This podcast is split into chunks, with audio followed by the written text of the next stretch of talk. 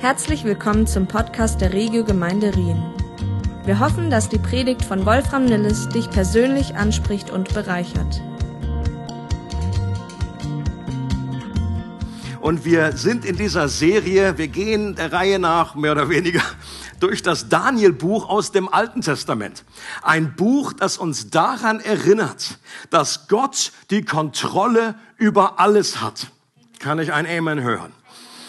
Dass er die Welt, die Geschichte und auch unsere einzelnen Leben in seiner mächtigen Hand hält. Und dass das berühmte Gospellied, He's got the whole world in his hand, dass das gute Theologie ist. Es gibt ja manche Lieder, wo man weniger so sagt, okay, das könnte man streichen, diese Strophe. Aber ich glaube, das ist ein, eine Wahrheit direkt aus der Bibel. He's got the whole world in his hand. He's got your life in his hand. Mein Leben in seiner Hand.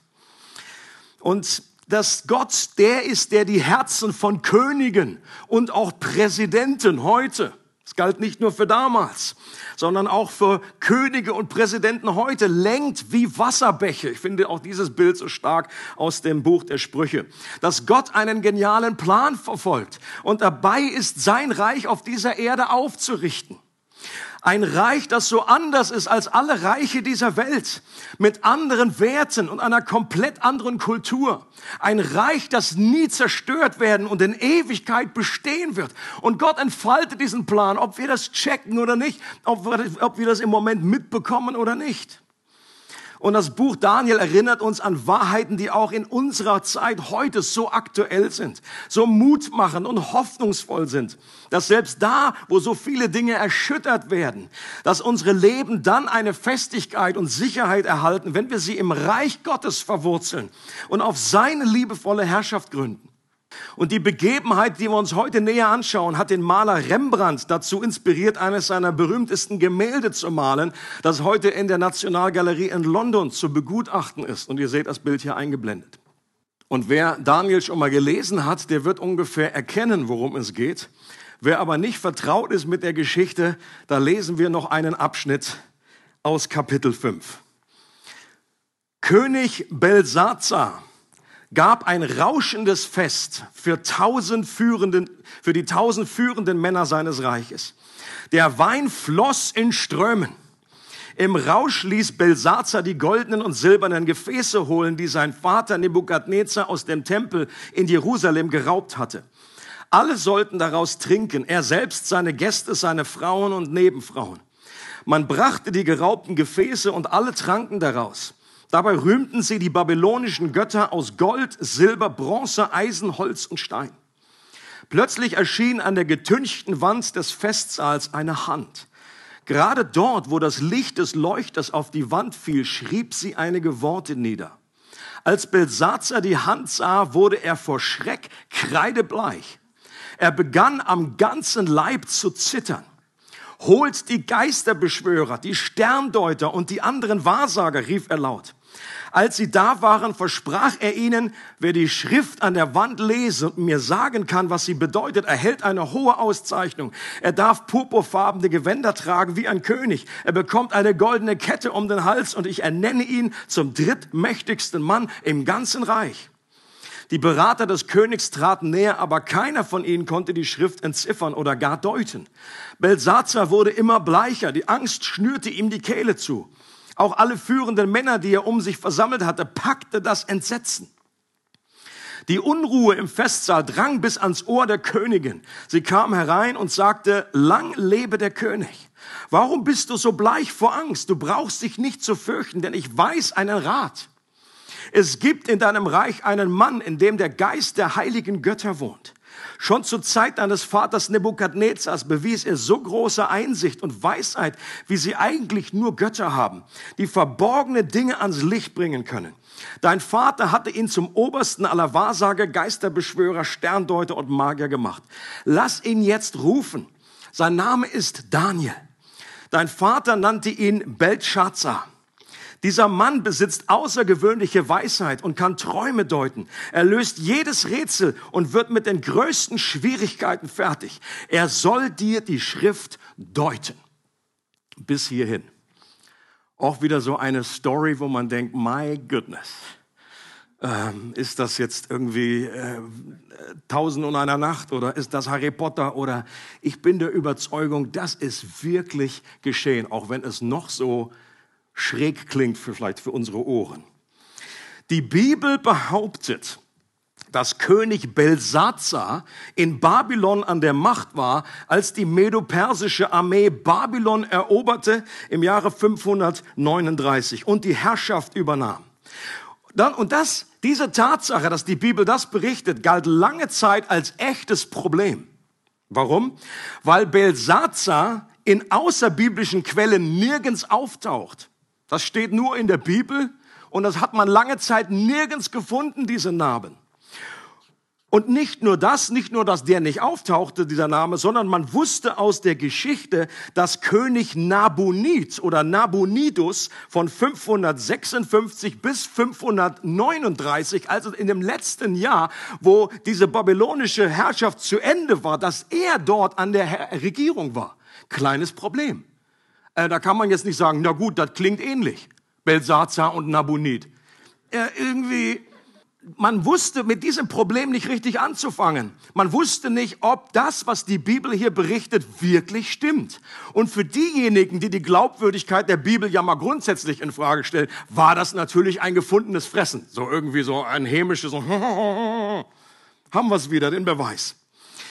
Doch dann, doch dann fand der Archäologe John George Taylor, ein guter Brite, glaube ich zumindest, im Jahr 1854 bei einer Ausgrabung eines Zikurats. Wisst ihr, was ein Zikurat ist? Das sind diese Tempeltürme, wie man sie so kennt aus Babylonien unten einfach da so ein Quader, dann einfach äh, andere verschiedene Tempel, die immer äh, jünger werden nach oben. Und und dort äh, und er hat ausgebuddelt auch im heutigen Irak in Ur da wo äh, Abraham herkam.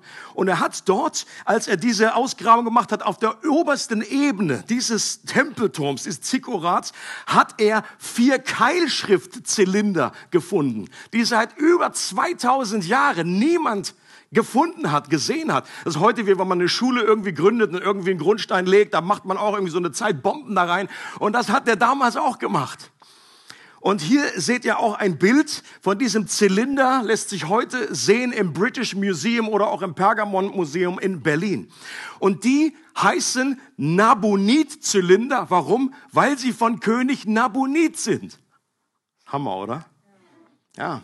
Weißt ein guter Lehrer, der bringt immer so Sachen so auf den Punkt, so auf den Punkt. Und was man gefunden hat, diese Keilschriften da drauf, hat man lesen können, hat man entziffern können. Und was siehe da, auf diesen Keilschriften steht ein Gebet von König Nabonid, der für seinen Sohn Belsazar betet und dieses Gebet ist dort verewigt worden. Und dann weiß man eben auch aus, dem, auch aus anderen Keilschriften, dass Nabonid für mindestens zehn Jahre, sehr wahrscheinlich aus religiösen Gründen, äh, in so einer Oase war in Nordarabien und dass er seinem Sohn, der zur selben Zeit regiert hat, äh, äh, die Herrschaft in Babylon überlassen hat. Und Leute, das finde ich unglaublich cool als ich das gelesen habe, studiert habe, das ist nur ein Beispiel, in dem die Archäologie die Aussagen der Bibel bestätigt und Licht in einen scheinbaren Widerspruch hineinbrachte. Und das finde ich so genial, weil das unser Vertrauen in die Glaubwürdigkeit der Bibel stärken kann. Wir fliegen zurück in unseren Gedanken in das Jahr 539. Bist du da, Kirsten? Oder hängst du noch irgendwo im 18. Jahrhundert? Und wir erhalten in diesem Text einen Einblick, was in den letzten Tagen, auch den letzten Stunden am Hof des babylonischen Königs passierte. Der König, haben wir gelesen, schmeißt ein rauschendes Fest. Man müsste vielleicht eher Orgie sagen. Da war Wein, Weib und Gesang, also alles, hat alle Register gezogen und mit Tausenden seiner wichtigsten Beamten. Also das war schon, ähm, das war eine große Party. Sehr wahrscheinlich hatte die medo-persische Armee zu diesem Zeitpunkt die Stadt bereits umzingelt. Das ist auch interessant aus der Geschichte zu erahnen. Und sehr wahrscheinlich wusste das der König auch. Der war jetzt wahrscheinlich noch nicht so blau, dass er nicht geschnallt hat, geschnallt hat, dass da irgendwie eine ganze Armee vor den Toren von Babylon war. Und vielleicht war das ja auch mit der spezielle Grund, warum er erst recht so eine Party schmiss, weil ihm das einen zusätzlichen Kick gegeben hat. Denn Babylon galt damals als uneinnehmbar. Die Stadtmauern waren so hoch und so dick wie in keiner anderen damaligen Stadt. Und man rühmte sich damals in Babylon damit, dass man über 20 Jahre umzingelt und eingeschlossen werden kann und dass man genug Vorräte hat, um in aller Ruhe da Party zu machen, während sie sich da draußen die Zähne ausbeißen an der Mauer. Und wenn genügend Wein fließt, dann kommt man irgendwann von einer dummen Idee zu einer absolut dämlichen Idee. Das weiß ich natürlich nicht aus eigener Erfahrung. Ich spreche einfach nur aus dem, was ich gelesen habe. Dieses Prinzip, das nenne ich das Ballermann-Prinzip dass man, wenn man so richtig Hacke ist, so richtig bescheuerte Ideen bekommt, hat sich ja über Jahrhunderte immer wieder bestätigt und ist auch bis heute nicht wesentlich verändert. Manche Dinge sind ja konstant in der Geschichte. Und in diesem Fall kam der König in seinem Rausch auf die absolut dämliche Idee, die nächste Runde Wein aus den heiligen Gefäßen aus dem Jerusalemer Tempel zu trinken, die Nebukadnezar damals mit nach Babylon gebracht und dort aufbewahrt hatte. Und mit diesem Ausdruck der Überheblichkeit wollte er seine Geringschätzung der Gott der Juden gegenüber zum Ausdruck bringen. Dass seine babylonischen Götter, auf die er mit diesen Gefäßen anstoß, anstieß und denen er zuprostete, dem Gott der Israeliten weit überlegen seien. Die Gefäße sind ja immerhin ein Zeichen ihres Sieges. Das war ja das Symbol. Meine Götter stärker als deine Götter. Doch während die gröhlende und lallende Menge ihren Rausch zelebrierte, geschah etwas sehr, sehr Außergewöhnliches glaube, wir lesen das oft so schnell dahin. Und wenn wir das, und auch an der Reaktion merken wir, was das damals ausgelöst hat in so einer, und das würde wahrscheinlich uns heute auch nicht anders gehen, wenn jetzt hier plötzlich eine Hand kommt und dann, äh, und die übernatürlich, die Hand ist so übernatürlich, warum? Weil sie keinen Arm hat. Der, der Hand fehlt irgendwie was. Die schwebt da einfach so im Raum. Und dann die Finger schreiben da irgendwie was, etwas an die Wand. Hallo, ich glaube, uns würde es auch etwas anders gehen. Ähm, und äh, es heißt, dass es an eine, Kreide oder an eine Kalkwand geschrieben wurde, was dazu führte, dass das Gesicht des Königs kreidebleich wurde und sich kaum von der Farbe der Wand unterschied. Ich kann mir gut vorstellen, dass irgendjemand gerufen hat, nicht nur die Hand ist da, sondern der König ist weg. Aber der war nicht weg, der war nur, das Gesicht vom König war genauso dieselbe Farbe wie die Wand. Ah nein, da ist er ja. Ich gehe davon aus, dass diese Erfahrung in das Guinness, es in das Guinness-Buch der Rekorde geschafft hätte, nämlich in der Rubrik die schnellste Zeit, in der eine besoffene Person wieder ausgenüchtert wurde. Äh, jede Wette, ja. Der war eben noch Hacke, Hacke und dann sieht er einfach diese, diesen Finger da und dann, okay, ich bin wieder da, ich bin wieder da. Es heißt wörtlich, dass seine Hüftgelenke erschlafften. Gut, das kennen wir heute auch noch.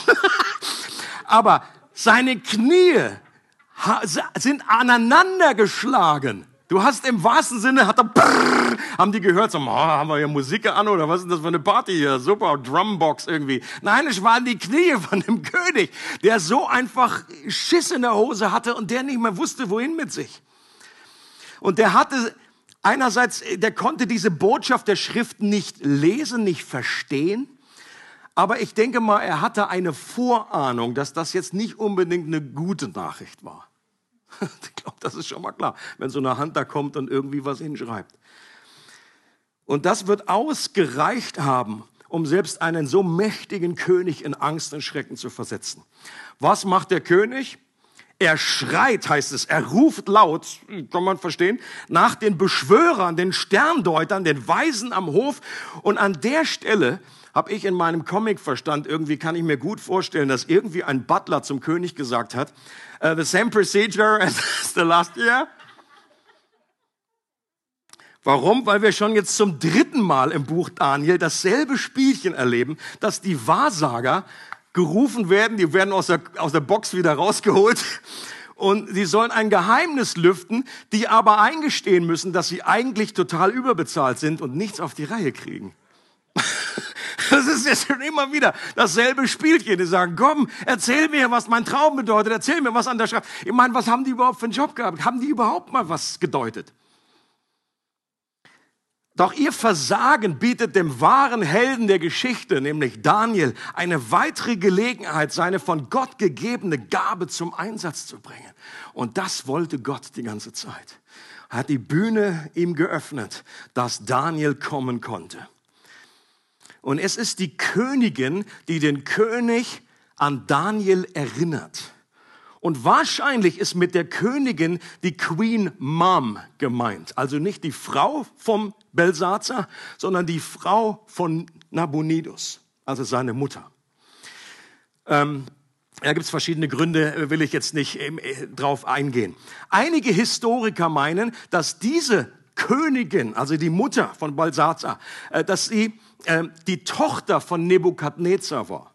Und das würde bedeuten, dass Nebukadnezar sein Opa war. Wenn im Text gesagt wird, äh, habe ich auch vorgelesen, dass Nebukadnezar immer sein Vater genannt wird, dann kann man das gut damit erklären, dass dieser Begriff damals auch Abstammung bedeutet. Es ist einfach mein Vorfahre, er ist mein, mein, mein Vater, mein Urvater, wie auch immer. Genauso wie Jesus später von sich sagt, ich bin der Sohn Davids.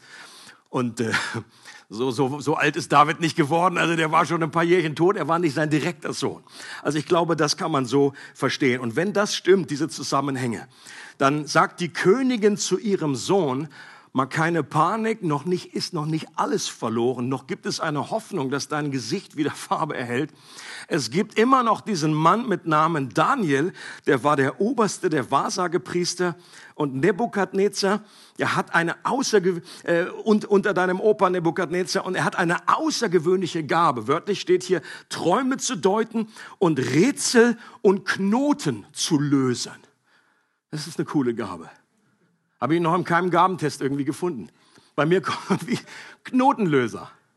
Knoten zu. Wie, wie cool ist das? Als wir vor, vor dem äh, Gottesdienst gebetet haben, hatten wir auch wieder Eindruck, dass das irgendwie auch gehighlightet wird von Gott. Ich glaube, dass Gott auch heute noch möchte, vielleicht da in den Situationen, wo du dich gerade befindest, und wir haben ja auch noch andere Probleme, außer Corona, das dürfen wir ja nicht vergessen, äh, dass Gott auch heute noch durch seine Gnade Knoten lösen möchte. Irgendwelche Zusammenhänge, die wir nicht, äh, irgendwie so ein gordischer Knoten, den wir im Leben nicht äh, ent, ent, ent, ent wird bekommen. Oder wie so ein, wie so ein Strick, äh, äh, Wolleknäuel da, wo wir denken, das kriegen wir nicht mehr auseinander. Diese Beziehung, das ist so verfahren. Dieses Problem, diese Situation, die ist einfach hoffnungslos. Aber Gott ist der Gott, der Knoten löst.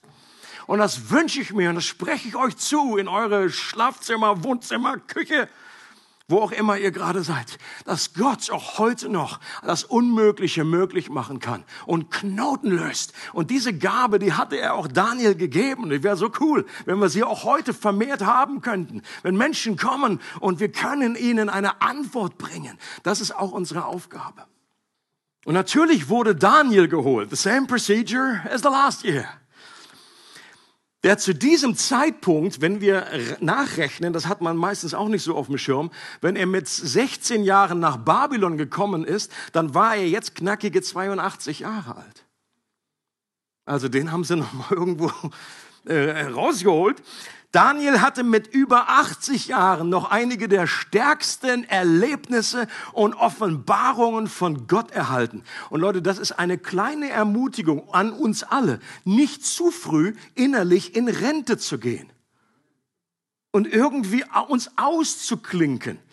Eine äußerliche Rente ist ja in Ordnung, muss aber lange noch nicht zu einer innerlichen Rente führen. Dass wir dann nur noch unseren Hobbys frönen und den ganzen Tag Aerophon spielen oder irgendwie sowas. Es gibt ja die verrücktesten Hobbys. Und die letzten Jahre in der Nachfolge waren bei vielen Glaubenshelden die fruchtbarsten. Wichtig, richtig rumzuschreiben, nicht die furchtbarsten, die fruchtbarsten.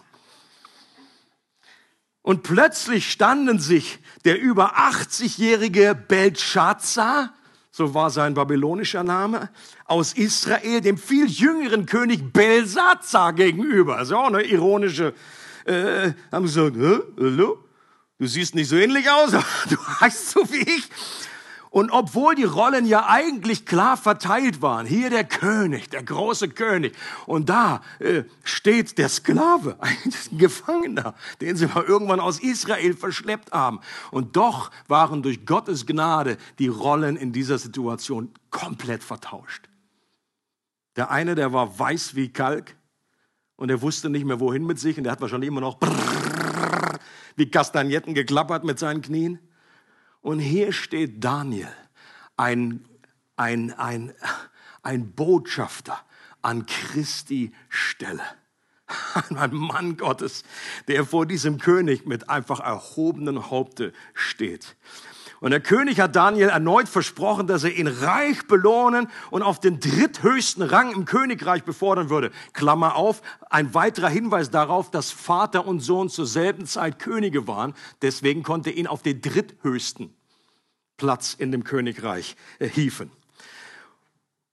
Worauf Daniel bei diesem Angebot aber nur ganz trocken reagierte und sagte, du lass mal deine Belohnung und deine Beförderung stecken. Denn äh, Daniel wusste ja, was kommt. Und diese Beförderung wäre vergleichbar mit einer Beförderung in die Chefetage einer Firma, die nächsten Tag Konkurs sein würde. Da war er jetzt nicht so wahnsinnig erpicht drauf, dass das Ganze behalten.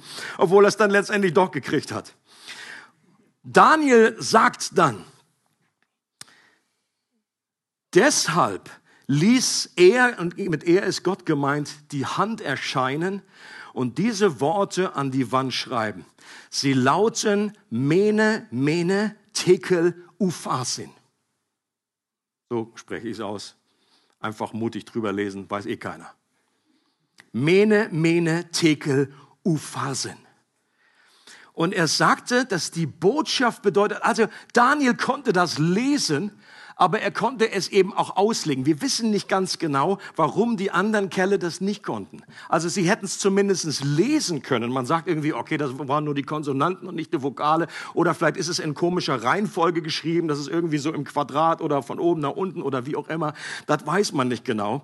Ähm, aber auf jeden Fall, das zu lesen alleine hätte auch nicht ausgereicht, sondern man muss es immer noch deuten. Und diese, es sind drei verschiedene Worte, die hier benutzt werden. Und das Mene wird zweimal erwähnt und das bedeutet, dass deine Tage, sagt Daniel zum König, dass die bei Gott gezählt sind. Dieses Wort heißt gezählt. Und die Tatsache, dass es zweimal hintereinander erwähnt wird, das ist oftmals in der Bibel so, dass eine besondere Dringlichkeit da ist, dass das jetzt unmittelbar bevorsteht und beschlossene Sache ist. Und es war tatsächlich so, dass einige Stunden später das genau eingetroffen ist. Das war also nicht nochmal irgendwie eine, ein Jahr gebe ich dir noch Zeit, wie bei Nebukadnezar, sondern hier war das unmittelbar bevor. Und Tekel heißt äh, etwas wiegen. Und Daniel legt das aus und sagt, du König bist auf Gottes Waage gewogen worden und du bist zu leicht befunden worden. Und das zu leicht bedeutet hier aus biblischer Sicht etwas Negatives. Wenn wir heute sagen, wir stehen auf der Waage zu leicht, das ist ja eigentlich Good News. Aber das ist auf Gottes Waage. Wo sollen wir gewichtig sein? Sollen wir Gewicht haben? Und er war nicht wichtig. Obwohl er sich so wichtig nahm. Er war nicht gewichtig. Obwohl in seinem eigenen Reich ein Schwergewicht war, er im Reich Gottes ein Leichtgewicht. Er war lange nicht so wichtig, wie er dachte, wie er sich selber nahm. Und was gibt unserem Leben Gewicht nach Gottes Maßstäben? Gottes Herrlichkeit ist meine persönliche Antwort. Gott an erste Stelle zu stellen, ihn zu ehren, sich um ihn zu drehen. Das hebräische Wort für Herrlichkeit heißt Kavot. Und das ist interessant, dass die Wörter, eigentlich heißt das Gewicht. Wenn Gott kommt, dann werden Sachen wichtig, dann ist Gott zentral. Und wenn wir Gottes Herrlichkeit in unserem Leben haben, wenn sein Geist der Herrlichkeit in uns ist, dann sind wir wichtig in Gottes Augen. Dann haben wir etwas zu geben. Nicht wegen uns selber, sondern wegen Gott, der in uns ist. Und das letzte, U-Phasin heißt es, U ist uns und Phasin ist das Wort, das bedeutet geteilt, dass dein Reich jetzt geteilt wird. Und manche Ausleger sagen auch, dass Phasin einfach wie eine Doppelbedeutung, ein Hinweis auf Persien bedeutet, dass dein Reich geteilt wird und den Medern und Persern äh, äh, das unter denen aufgeteilt wird. Und ganz plötzlich hatte Daniel die Partymeile in einen Gerichtssaal verwandelt. Und er kündigte das Gericht an, das Jesaja und Jeremia schon vor langer Zeit vorausgesagt hatten über Babylon. Und dass ja auch Gott Nebukadnezar in seinem Traum von der Statue offenbart hatte. Erinnert euch. Du, Nebukadnezar, bist dieses Haupt aus Gold, aber nach dir wird ein anderes Reich kommen. Und das hat schon mal äh, die Weiche gestellt. Und König Belsazar saß jetzt auf der Anklagebank vor dem König aller Könige, der durch Daniel sprach. Und so saßen die, sahen die Rollen etwas anders aus. Und Daniel ließ den König auch nicht im Unklaren darüber, dass er dieses Gericht selbst mit zu verantworten hatte. Also der König. Weil er sein Herz nicht vor dem wahren Gott gedemütigt hat. Ja, im Gegenteil, ihn sogar verspottet hat mit diesen, mit seiner blöden Idee und diesen heiligen Gefäßen. Und zwar, obwohl er die Geschichte kannte und wusste, was Gott im Leben von Nebukadnezar getan hatte. Wenn das sein Opa war, dann wusste er darum. Das hat er vielleicht selber erlebt als kleiner Junge. Wie sein Opa da irgendwie jahrelang, vielleicht waren sieben Jahre oder sieben Monate, bei den Kühen draußen gegessen hatte. Gras gefressen hatte. Und weil er sich selber erhoben hatte, weil er stolz war und wie Gott ihn befreit hat von diesem Krebsgeschwür des Stolzes und wie er ihn erhoben hat und wie er ihm wieder dieses sein Reich zurückgegeben hat und ihm letztendlich noch mehr Gnade gegeben hat und wie dieser Nebukadnezar die, die unwahrscheinlichste Figur, wo, wo man denken würde, ja gut, den würden wir im Himmel erwarten dass Gott diesem Menschen begegnet ist und dass der zu einem gläubigen Mensch wurde, dass der an den Gott des, äh, der Bibel geglaubt hat. Und Belsatzer wusste um das alles und er hat sich trotzdem nicht äh, gedemütigt vor Gott. Wie anders wäre das gelaufen, wenn er Daniel schon vorher wieder zu Rate gezogen hätte, wenn er ihn weiterhin irgendwie zu einem Berater gemacht hätte in seinem Leben. Es wäre völlig anders verlaufen. Und auch hier werden wir an dieser Stelle an das biblische Prinzip erinnert, dass von demjenigen, dem viel gegeben wurde, auch viel erwartet wird. Jesus sagt das in Lukas 12. Oft wird ja die Frage gestellt, was ist mit den Menschen, die nie das Evangelium gehört haben? Und ich kann jetzt auch in der Kürze hier keine äh, äh, klare Antwort geben. Ähm, und sonst, wenn ich fünf Stunden Zeit hätte, kann ich keine allumfassende Antwort geben. Ich weiß nur eins. Gott ist gerecht. Und es gibt eine Verhältnismäßigkeit. Und wenn wir sehr wenig Offenbarung haben, wie zum Beispiel Nebukadnezar, der tausend Götter konnte, kannte, dass sich Gott einfach ihm anders offenbart, als wenn wir schon unglaublich viel erlebt haben. Und dass das eine andere Verantwortung uns bringt. Jesus macht damals klar, dass die Menschen, die ganz viele übernatürliche Wunder von ihm gesehen haben, dass die in einer besonderen Verantwortung standen und dass sie darauf reagieren sollten. Und der letzte Vers des Kapitels heißt dann, noch in derselben Nacht wurde Belsazar, der König von Babylonien, umgebracht.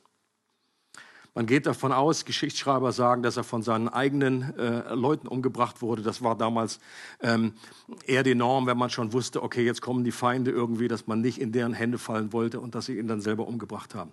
Der Geschichtsschreiber Herodot schildert nämlich interessanterweise, dass die Armee, die das uneinnehmbare Babylon umzingelt hatte, den Euphrat, also den Fluss, der durch die Stadt hindurchfloss, umgeleitet hat was dazu führte, dass der Wasserpegel absank, sodass die Stadt, dass sie die einnehmen konnten, indem sie nicht über die Mauer, sondern unter der Mauer durchgingen. Und interessanterweise berichtet er auch, dass das geschah in einem Zeitpunkt, während die Stadt eine Party gefeiert hat. Und das finde ich unwahrscheinlich faszinierend. Es gibt eigentlich nur zwei weitere Stellen in der Bibel, in der davon berichtet wird, dass Gottes Hand etwas mit seinen Fingern schreibt. Im Alten Testament wird berichtet, dass Gott mit seinen Fingern die beiden Gesetzestafeln beschrieben hat. Das ist auch cool. Und ich glaube, das symbolisiert das Zeitalter des Gesetzes. Und dann lesen wir im Neuen Testament, dass dieselbe Hand, die mit den Fingern das Menetekel an die Wand geschrieben hat, wieder etwas anderes schrieb. Und diesmal nicht an eine Wand, sondern unten auf den Boden in den Sand. während ein anderes Gerichtsverfahren stattfindet. Und der aufmerksame Bibelleser, der weiß, wovon ich rede. Es ist Jesus, der plötzlich etwas in, ein, in den Sand auf dem Boden schreibt. Und Christen gehen davon aus, das ist derselbe Gott, der das Gesetz geschrieben hat, dieselben Finger. Derselbe Gott, der damals diese Schrift an die Wand als Warnung, als Gerichtsspruch äh, hingeschrieben hat. Und die Situation ist die, nachzulesen Johannes 8, die Pharisäer und Schriftgelehrten haben eine Frau beim Ehebruch ertappt und sie vor Jesus gezerrt. Und eigentlich war ihnen die Frau völlig schnuppe. Sie war nur Mittel zum Zweck. Es ging ihnen nicht um Gerechtigkeit, sondern es ging ihnen darum, Jesus eine Falle zu stellen. Und wir lesen nochmal einen kleinen Abschnitt. Meister, sagten sie, diese Frau ist eine Ehebrecherin. Sie ist auf frischer Tat ertappt worden. Mose hat uns um Gesetz befohlen, solche Frauen zu steinigen. Was sagst du? Und mit dieser Frage wollten sie Jesus eine Falle stellen, um dann Anklage gegen ihn erheben zu können. Und hier war eine scheinbare, das hatten sie sich so schön überlegt, vielleicht hatten sie das Ganze eben auch eingefädelt, dass die irgendwie diese, diese äh, Ehebruch, dass, dass, dass da irgendwie dass das alles beobachtet wird, damit sie die dann einfach vor ihnen. Und sie meinten, jetzt haben sie Jesus mal wieder Schachmatt gesetzt, jetzt haben sie ihn in eine Zwickmühle. Aber Jesus war der Meister, um aus Zwickmühlen herauszukommen. Das ist für mich ein Beleg dafür, dass er nicht von dieser Welt ist. Dass er übernatürlich, manchmal aus menschlicher Sicht absolut nicht möglich. Also du machst das eine und bist du irgendwie im Graben, machst das andere und Jesus sagt etwas und das bringt ihn auf eine komplett andere Dimension und er ist völlig raus aus dem Schneider und die anderen haben die Pappnase auf. Und, die, und die, die, die Krise, die Spannung war, äh, war die, wenn er sie nicht verurteilt, dann ist er ein Übertreter das, der Gebote von Mose. Dann kann er doch nicht der Messias sein. Hallo, Mose ist die große Gestalt im Alten Testament. Und wenn Jesus, äh, Jesus selber beruft sich immer wieder auf Mose, zitiert ihn und so weiter. Wenn er nicht das macht, was Mose gesagt hat, meine Güte, dann bist du doch nicht wohl nicht äh, der, der wahre Messias. Und dann würden sie ihn beim Sanhedrin anschwärzen. Und wenn er sie verurteilt, dann laufen die Pharisäer zu Pilatus und schwärzen ihn dort an. Warum? Weil ein Aufrührer und Rebell ist, der gegen den römischen Staat ist. Er durfte nämlich Todesstrafen durften die Juden damals nicht ausführen. Und dann heißt es aber, Jesus beugte sich vor und schrieb mit dem Finger auf die Erde. Als sie jedoch darauf bestanden, auf ihre Frage eine Antwort zu bekommen, richtet er sich auf und sagt zu ihnen, wer von euch ohne Sünde ist, der soll den ersten Stein auf sie werfen. Und dann beugte er sich wieder vor und schrieb auf die Erde. Für theologisch geprägte Menschen ist das eine ganz, ganz schwierige Stelle. Nicht, äh, und zwar einfach aus dem Grund, das ist die einzige Stelle, in der uns berichtet wird, dass Jesus etwas geschrieben hat und wir wissen nicht, was er geschrieben hat. Mega frustrierend. Mega frustrierend. Und dann kannst du natürlich alle möglichen Theorien da auffahren. Manche Ausleger mutmaßen, dass, es hier, dass er hier vielleicht die Sünden der Pharisäer und Schriftgelehrten alle aufgeschrieben hat. Das kann sein, muss aber nicht. Meine Theorie ist, dass wenn die eine Stelle im Alten Testament das Gesetz symbolisiert, dass die eine Stelle im Neuen Testament, wo der Finger etwas in den Sand schreibt, die Gnade betont. Denn das ist doch der Grundtenor dieser Begegnung, dass die Gnade über Gericht triumphiert hat dass da, wo die Sünde groß und mächtig ist, die Gnade Gottes noch viel größer und noch viel mächtiger ist, wie es in Römer 5 heißt. Jesus hat allen Pharisäern und Schriftgelehrten aller Zeiten, damals und auch heute, ich würde sagen, in jedem Menschen steckt so ein kleiner Pharisäer. Und den wollte er aufzeigen, dass in dem Moment, wenn wir andere richten, und verurteilen, wir uns selbst richten und verurteilen, weil wir alle Dreck am Stecken haben. Mit dem Maß, mit dem wir messen, wird auch uns gemessen werden, sagt, sagt, sagt Paulus. Er sagt Jesus, sorry. Paulus sicherlich auch.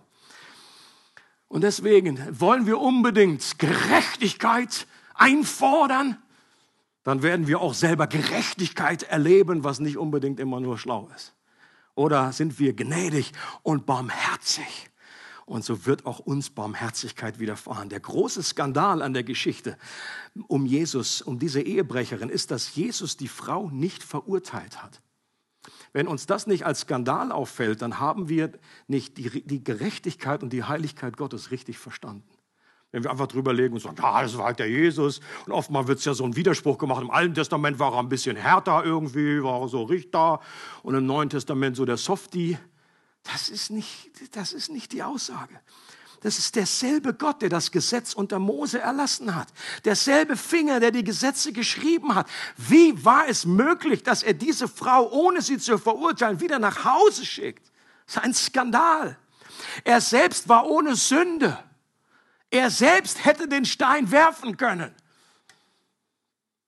Lässt Gott jetzt alle fünf gerade sein? Ist das die Aussage von Gnade? Schwamm drüber? Ist Gott im neuen Bund nur noch Liebe auf Kosten seiner Heiligkeit und Gerechtigkeit? Das kann nicht sein. Die Antwort auf diese Frage entfaltet Paulus im Römerbrief und das ist die letzte Stelle, die wir uns noch gemeinsam anschauen. Römer 3. Da sagt Paulus, denn alle haben gesündigt und in ihrem Leben kommt Gottes Herrlichkeit nicht mehr zum Ausdruck. Wir alle. Jeder Mensch hat dieses Gericht verdient, das auch ein Belsatzer verdient hat. Wir alle sind vor dem Richterstuhl schuldig. Natürlich nicht alle in derselben, auf demselben Niveau, auf demselben Level. Es gibt gut, bessere und, und schlechtere Menschen, das ist völlig klar. Aber gemessen an dem Maßstab Gottes haben wir alle das Gericht verdient. Und dass sie für gerecht erklärt werden, beruht auf seiner Gnade. Es ist sein freies Geschenk aufgrund der Erlösung durch Jesus Christus. Ihn hat Gott vor den Augen aller Welt zum Sühneopfer für unsere Schuld gemacht. Durch sein Blut, das er vergossen hat, ist die Sühne geschehen und durch den Glauben kommt sie uns zugute.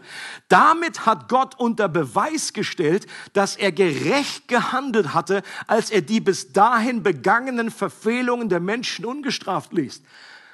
Seht ihr, was Paulus hier argumentiert? Er greift dieses Skandal auf. Wie kann denn Gott Sünde und Verfehlung von Menschen ungestraft lassen für so eine lange Zeit? Wie geht das? Wie lässt sich das vereinen mit einem gerechten und heiligen Gott? Und Paulus sagt, weil Jesus der Sündenbock geworden ist. Dass Jesus der Ehebrecherin Gnade schenken konnte, ohne gleichzeitig seine Gerechtigkeit aufs Spiel zu setzen, lag an etwas, das damals noch kein Mensch wissen und erahnen konnte als sie da zusammenstanden. Ein Ereignis, das wir in einigen Tagen zu Ostern feiern. Sein Tod und seine Auferstehung. Als Jesus am Kreuz starb, hat er die Strafe für den Ehebruch der Frau auf sich selbst genommen. Und nur Jesus wusste das damals. Er konnte sie nach Hause gehen lassen und musste sie nicht verurteilen, weil er am Kreuz die Todesstrafe an ihrer Stelle freiwillig auf sich nahm und sich stellvertretend verurteilen ließ. Und das gilt natürlich nicht nur für die Sünden dieser Frau, sondern für die Sünden von jedem Einzelnen von uns. Amazing Grace. Ich liebe dieses Lied, ich liebe diesen Text. Da komme ich immer gerne ins Singen. Ich verschone euch heute damit. Amazing grace, how sweet the sound that saved a wretch like me. I once was lost, but now I'm found, was blind, but now I see. Auf Deutsch erstaunliche oder atemberaubende Gnade. Wie süß dieser Klang die einen Schurken, einen Schuft wie mich errettete. Ich war einst verloren, sagt John Newton. Er war Sklavenhändler. Und ich wurde gefunden. Ich war blind, doch jetzt kann ich wieder sehen. Amazing Grace, eine Gnade, die alles andere als billig ist. Das ist, ist nicht Schwamm drüber, sondern Gnade, die Jesus alles gekostet hat. Und es war auch eine befähigende Gnade, die unser Herz von innen verändert. Es war auch jetzt nicht völlig egal, wie diese Frau kommt. Manche sagen, Gnade, du kannst einfach leben, wie du willst. Das ist nicht die Aussage, sondern Jesus vergibt dieser Frau, sagt, ich verurteile dich nicht, aber geh hin und sündige nicht mehr.